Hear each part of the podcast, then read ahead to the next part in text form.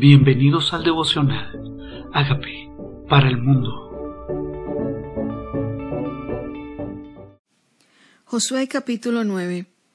Astucia de los Gabanoitas. Cuando oyeron estas cosas todos los reyes que estaban a este lado del Jordán, así en las montañas como en los llanos y en la costa del mar grande delante del Líbano, los eteos, amorreos, cananeos, fereceos, heveos, jebuseos, se concertaron para pelear contra Josué e Israel.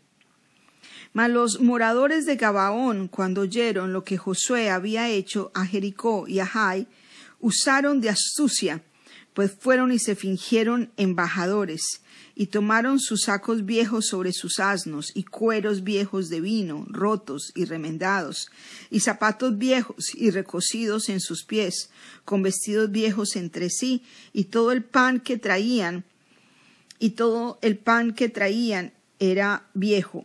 Dice entonces que traían el camino era seco y mohoso, y vinieron a Josué al campamento en Gilgal, y le dijeron a él, a él los de Israel, nosotros venimos de tierra muy lejana, haced pues ahora alianza con nosotros. Una de las cosas peligrosas es ignorar el poder del enemigo. El enemigo en este caso se disfrazó, pretendió ser otra cosa. Por eso nuestra oración es que no seamos sabios en nuestra propia opinión, que no nos dejemos engañar por nuestros sentidos, porque tenemos que oír la voz de, Dios y no lo que nuestros sentidos nos dicen, porque la serpiente con su astucia engañó a Eva por los sentidos. Y ahora los gabaoitas vinieron con vestidos pretendiendo que venían de tierras lejanas. Se disfrazaron, usaron de astucia. Entonces les dijeron, nosotros venimos de tierra muy lejana. Haced pues ahora alianza con nosotros. Y los de Israel respondieron a los hebeos, quizá habitáis en medio de nosotros. ¿Cómo pues podremos hacer alianza con vosotros? Ellos respondieron a Josué, nosotros somos tus siervos. Y Josué les dijo, ¿quiénes sois vosotros y de dónde venís? Y ellos respondieron, tus siervos han venido de tierra muy lejana por causa del nombre de Jehová tu Dios, porque hemos oído su fama y todo lo que hizo en Egipto y todo lo que hizo a los dos reyes de los amorreos que estaban al otro lado del Jordán, a Seón, rey de Hezbón, y a Oc, rey de Basán, que están en Astarot. Por lo cual Nuestros ancianos y todos los moradores de nuestra tierra nos dijeron, tomad en vuestras manos provisión para el camino, e id al encuentro de ellos y decirles, nosotros somos vuestros siervos, haced ahora alianza con nosotros. Esta parece un argumento poderoso, un argumento convincente. Entonces tenemos que cuidar también nuestro oído de no discernir mal. Tenemos que guardarnos de escuchar las voces correctas y mirar más allá de nuestros sentidos. Y dice, nosotros somos vuestros siervos. Es evidente que no lo eran, es evidente que eran sus vecinos que pretendieron venir de lejanas tierras. Dice, haz alianza. La Biblia es clara cuando nos invita a cuidarnos de las alianzas y nos dice, no te unas en yugo desigual con los incrédulos porque qué compañerismo tiene la luz con las tinieblas, que parte el creyente con el incrédulo y que comparte Cristo con Belial. Esto es en Primera de Corintios, Segunda de Corintios capítulo 6. Dice, este nuestro pan lo tomamos caliente en nuestras casas para el camino el día que salimos para venir a vosotros, y helo aquí, ahora está seco y mohoso. Estos cueros de vino también los llenamos nuevos, he aquí ya rotos, también estos nuestros vestidos, nuestros zapatos, están ya viejos a causa de lo muy largo camino. Y los hombres de Israel tomaron de las provisiones de ellos y no consultaron a Jehová.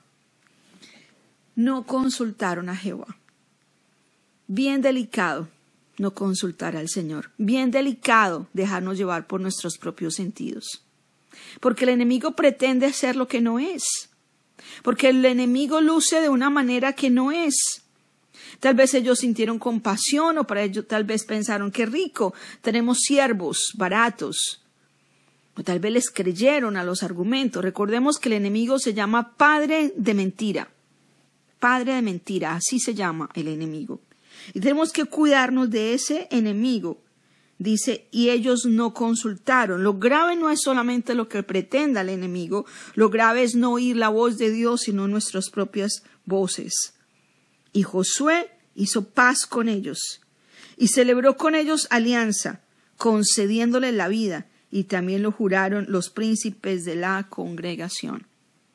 Pasados tres días después que hicieron alianza con ellos, oyeron que eran sus vecinos y que habitaban en medio de ellos, y salieron los hijos de Israel al tercer día, llegaron a las ciudades de ellos, y sus ciudades eran Gabaón, Cafira, Baerod, Kiriat Jearim y no los mataron los hijos de Israel por cuanto los príncipes de la congregación les habían jurado por Jehová Dios de Israel, y toda la congregación murmuraba contra los príncipes.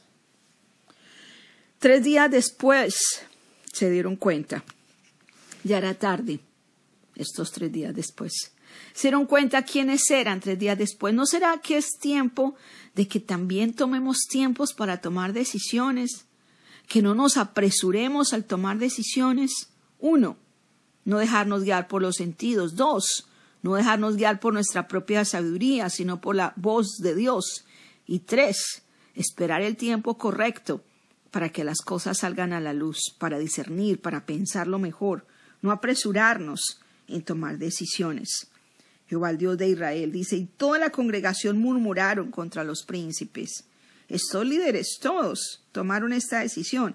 Dice, mas todos los príncipes respondieron a toda la congregación, nosotros les hemos jurado por Jehová Dios de Israel. Por tanto, ahora no les podemos tocar.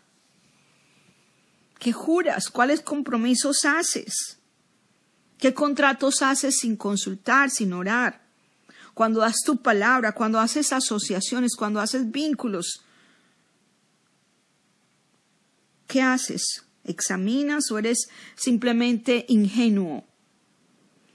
Estos dice, esto haremos con ellos, les dejaremos vivir para que no venga ira sobre nosotros por causa del juramento que les hemos hecho.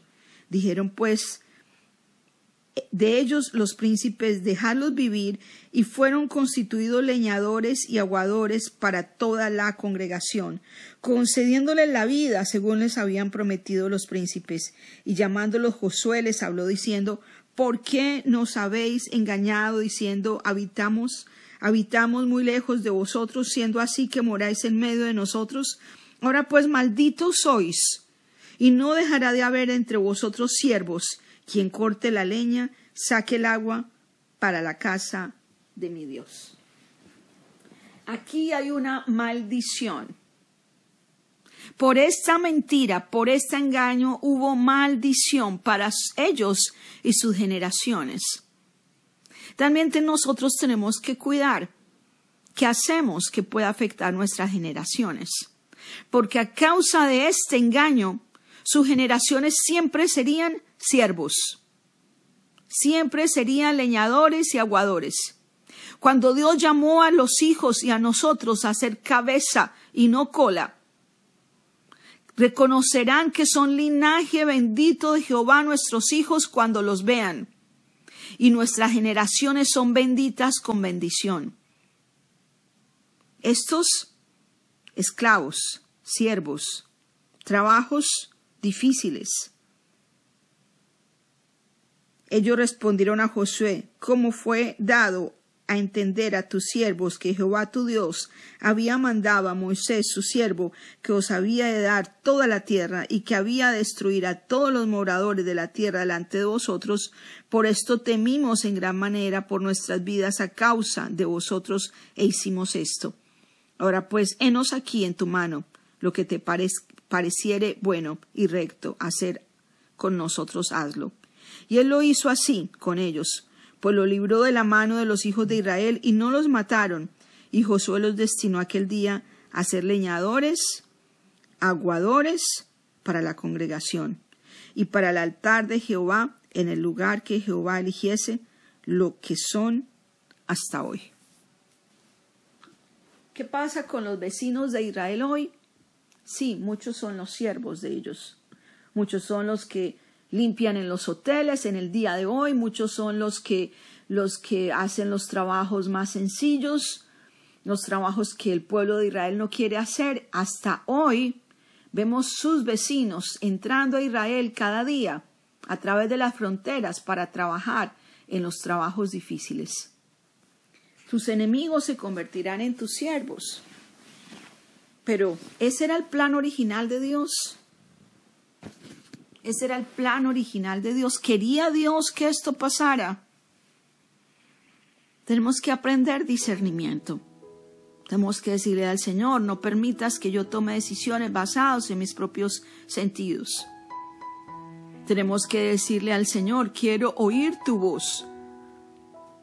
Guárdame de apresurarme cuando tomo decisiones y guárdame de hacer juramentos y compromisos que no vienen de ti, porque tú no me invitas a unirme en yugos desiguales.